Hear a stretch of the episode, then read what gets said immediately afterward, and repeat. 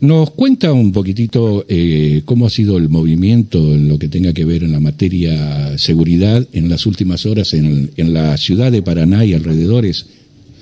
Bueno, eh, referente a esto podemos decir, como están, ya estaba mencionando, la cantidad de eventos que hemos tenido con masiva concurrencia de personas, donde se han desplegado distintos operativos ¿cierto? de prevención a los fines de evitar delitos y accidentes. Los eventos se han desarrollado tanto en los carnavales barriales, acá en lo que es la Plaza de las Mujeres, después de distintos eventos también en Paraná Campaña, Carnaval de Asencam, Villurquiza, en distintas localidades para una campaña que estaban desarrollando estos eventos, se realizaron con normalidad, en andarias también, con mucha concurrencia de gente, y, eh, digamos, y después teniendo alguna serie de hechos menores que están siendo investigados en la localidad de Oro Verde, dos robos, y después también en la localidad de Coleña Villanera, donde se trajo un motovehículo, todos estos hechos están siendo investigados por personal de las comisarías pertinentes, como así también por personal de la División de Adultos. Eh, ayer tuvimos la cancha de patronato, que fue el primer partido que juega como local, y bueno, con también con mucha concurrencia de gente. Eh, tuvimos ahí una persona que se descompensó por el calor, pero dado, o sea, como estaba programado bien todo lo que era el operativo de seguridad y también con el club en lo que refiere si llegaba a, acontecer una situación como esta, la persona esta pudo ser trasladada de manera inmediata en ambulancia se activaron los protocolos, ¿no cierto?, de actuación enseguida, y bueno, esta persona enseguidamente fue eh, trasladada al hospital, donde fue compensada, digamos, eh, y, se encuentra se encuentra bien de estado de salud. Y después ahora, con, en el transcurso de la mañana, el cierre de boliche, eh, todo con, con, normalidad, ahora estamos trabajando un hecho que, no puedo dar referencia todavía, pero una detención de una persona, y bueno, y otra cuestión, y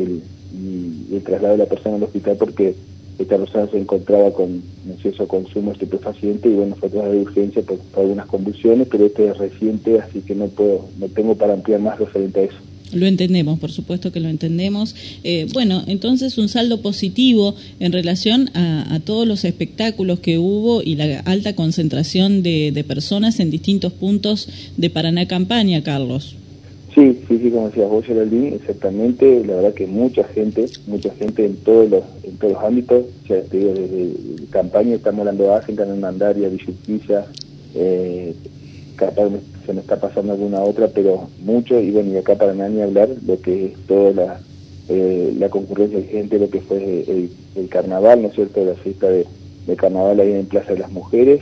y, también los distintos otros eventos, fiestas que se, se en la ciudad, con mucha gente en la calle, se nota que también con mucho turismo y bueno, todo esto eh, en el día de hasta ahora estamos cerrando eh, bien y sin novedad lo que refiere al por la gran cantidad de gente, ¿no es cierto? No tuvimos mayores eventos de por ahí algunas caramuzas entre personas, ¿no es cierto? En el boliche, pero nada que haya pasado a mayores. El único hecho que tuvimos fue el otro día, el, el la madrugada del sábado, donde una persona en una situación que se está tratando de esclarecer tuvo un altercado y que le, le, efectuó un disparo y le, y le roza la, cabeza. Después ayer en hora de la tarde hubo también un abuso de armas en juicio de comisaría cuarta, en una situación, digamos, una, pareja que estaban separados y la mujer fue a reclamarle con el padre un perro a, su expareja y bueno, en esta situación eh, se realiza un disparo de arma de fuego hacia un vehículo y bueno, se comunicó esta situación a la fiscal, la doctora Mercedes Nin, quien dispuso algunas medidas en el lugar, pero no se, no se dispuso la detención de ninguna persona. Eh, comisario, eh, ¿acompañaron al, al personal de la municipalidad en los controles de alcoholemia? Eh, control de alcoholemia, como yo ayer le decía en el lo que me refería eh, Rubén en su reportaje, yo me he observado, o sea, todo todo lo que nosotros estamos haciendo eh, sí se vio en Plaza de las Mujeres, ahí se vio un despliegue de personal de tránsito, con el, el corte de tránsito, y ahí organizando todo lo que sería lo del tema vehicular. No he observado, no, no se observan eh, controles de alcoholemia en, en la ciudad, digamos, en puntos estratégicos,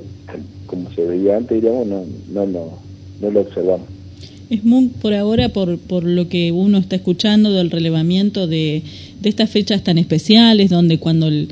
seamos honestos, el calor es uno de los momentos por ahí de más trabajo de la policía de Entre Ríos en estas épocas, eh, porque es cuando hay mayor inconvenientes a nivel este, personas, ¿no? Es cuando eh, los ánimos están caldeados, parece ser que los nervios eh, son muy débiles cuando hace mucho calor, uno se pone nervioso, hay altercados, hay peleas, pero también otro fenómeno que está sucediendo y lamentablemente con números este, alarmantes tiene que ver con los accidentes de tránsito en la provincia de Entre Ríos. ¿Ustedes realizaron algún control este fin de semana em, en la departamental?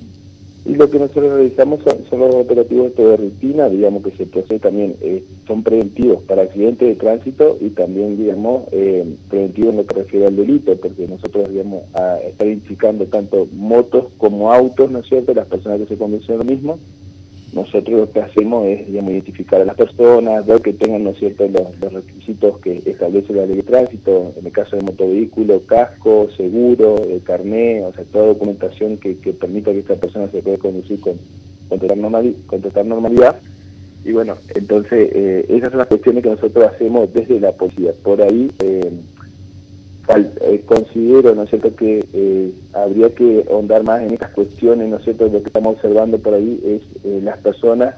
en el estado que salen de, los locales bailables, de los distintos eventos, ¿no es cierto?, que por ahí llama la atención, nosotros lo que hacemos es detener a la persona, que esperar que conduzca a otra persona, se llama personal de tránsito, pero no estamos no estamos viendo este control de alcoholemia, ¿no es cierto?, que, que ayudaría mucho a, digamos,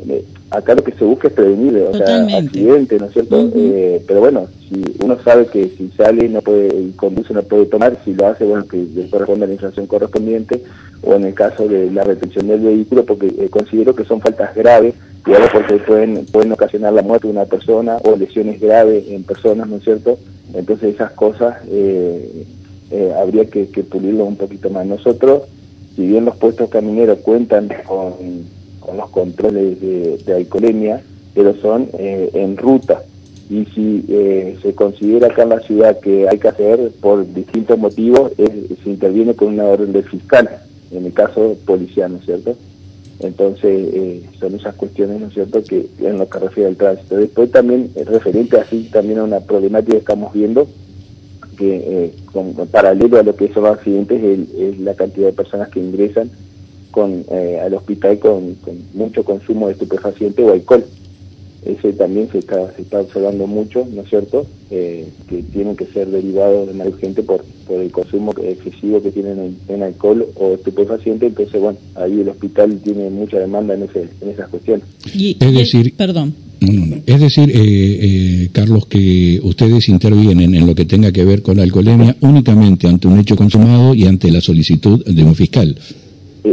Nosotros si la persona, estamos haciendo estos operativos se observa, ¿no es cierto?, a simple vista que la persona eh, tiene algún grado de, alcohol o que, ha consumido eh, alcohol, digamos, nosotros lo que hacemos es llamar a personal de tránsito, ¿no es cierto?, y que ellos eh, largan la infracción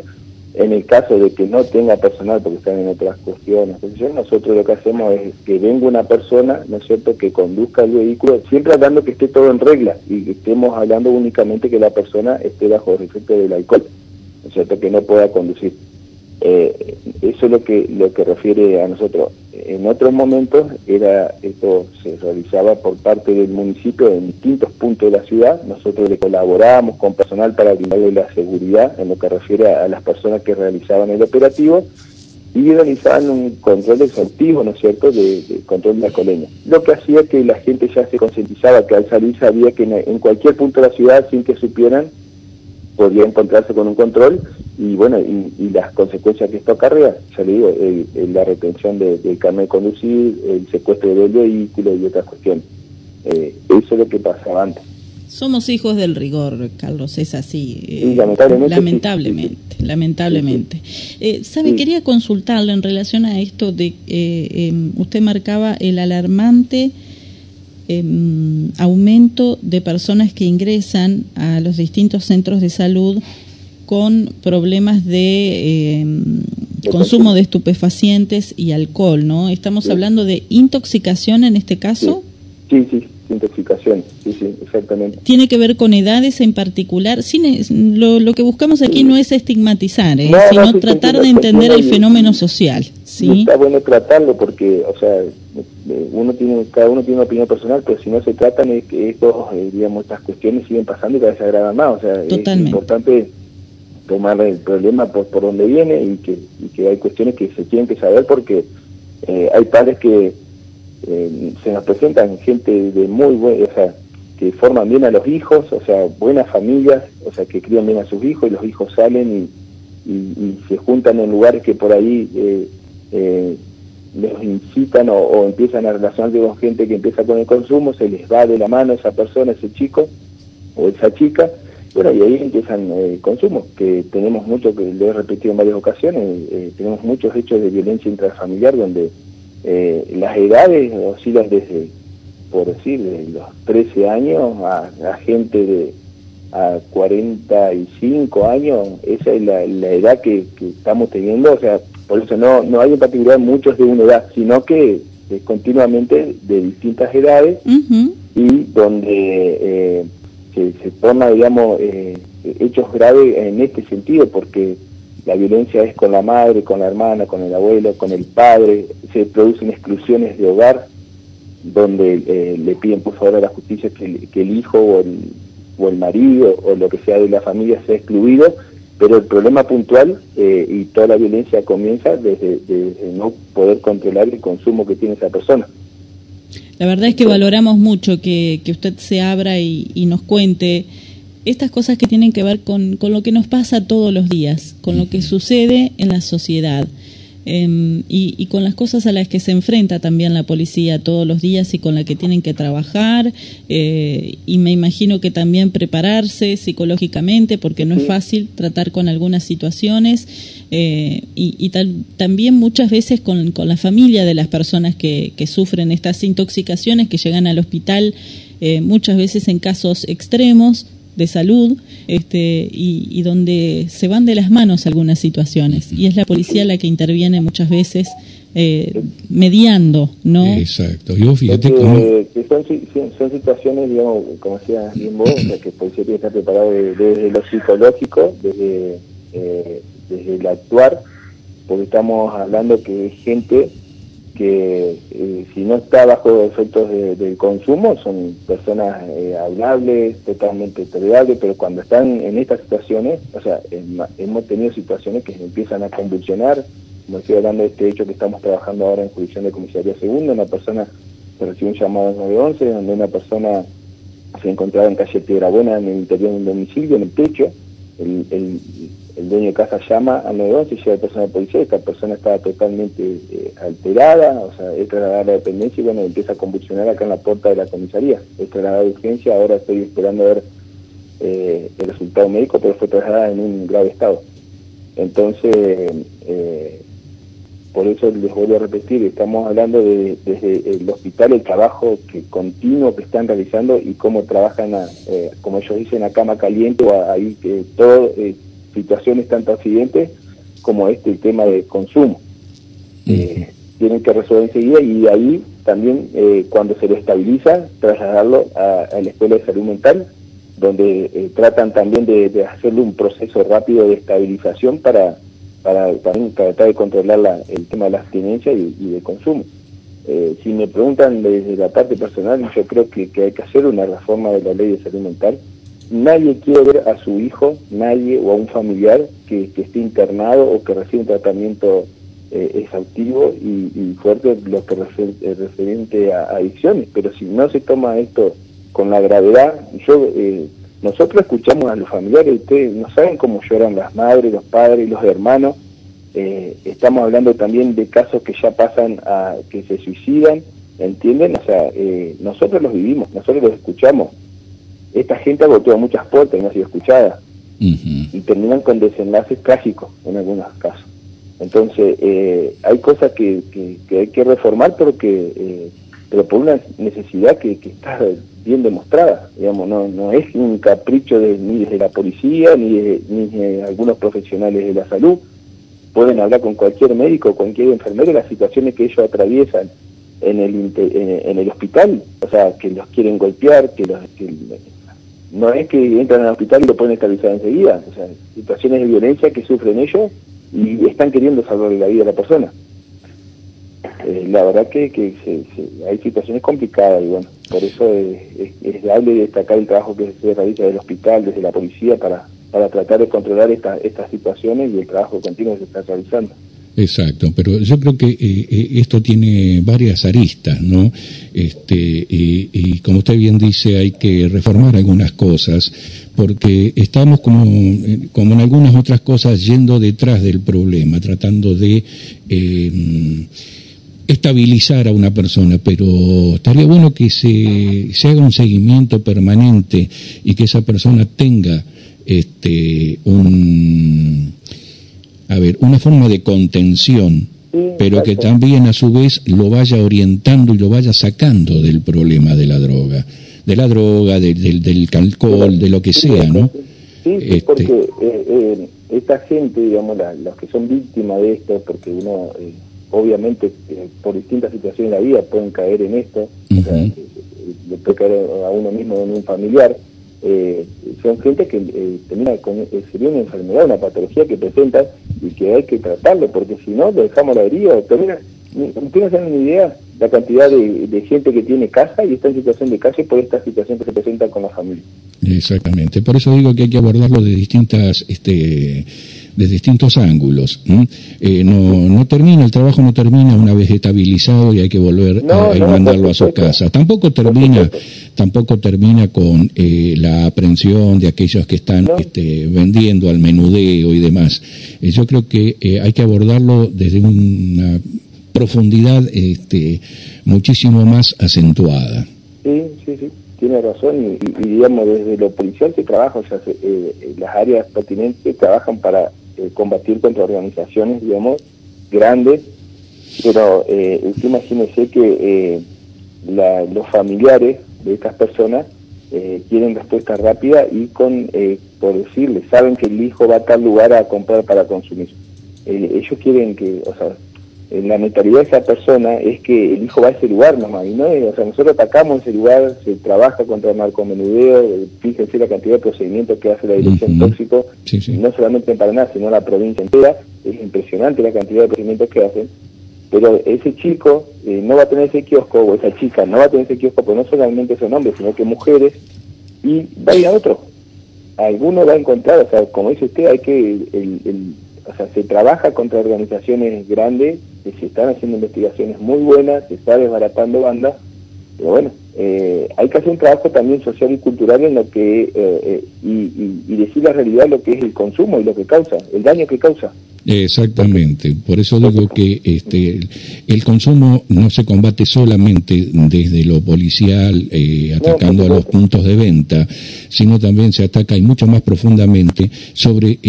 la persona que consume eh, abordándolo eh, desde lo psicológico y tratando de sacarlo, porque claro, si eliminamos la demanda, obviamente va a dejar de haber oferta. Sí, exactamente, tiene razón. ¿Mm? Perfecto. Eh, no sé si algo más. No, la verdad creo que, que hemos hablado de temas que, que, tienen que ver con el día a día y, y, y, que a veces no, no tenemos el tiempo para hablarlos porque generalmente hablamos sobre los hechos consumados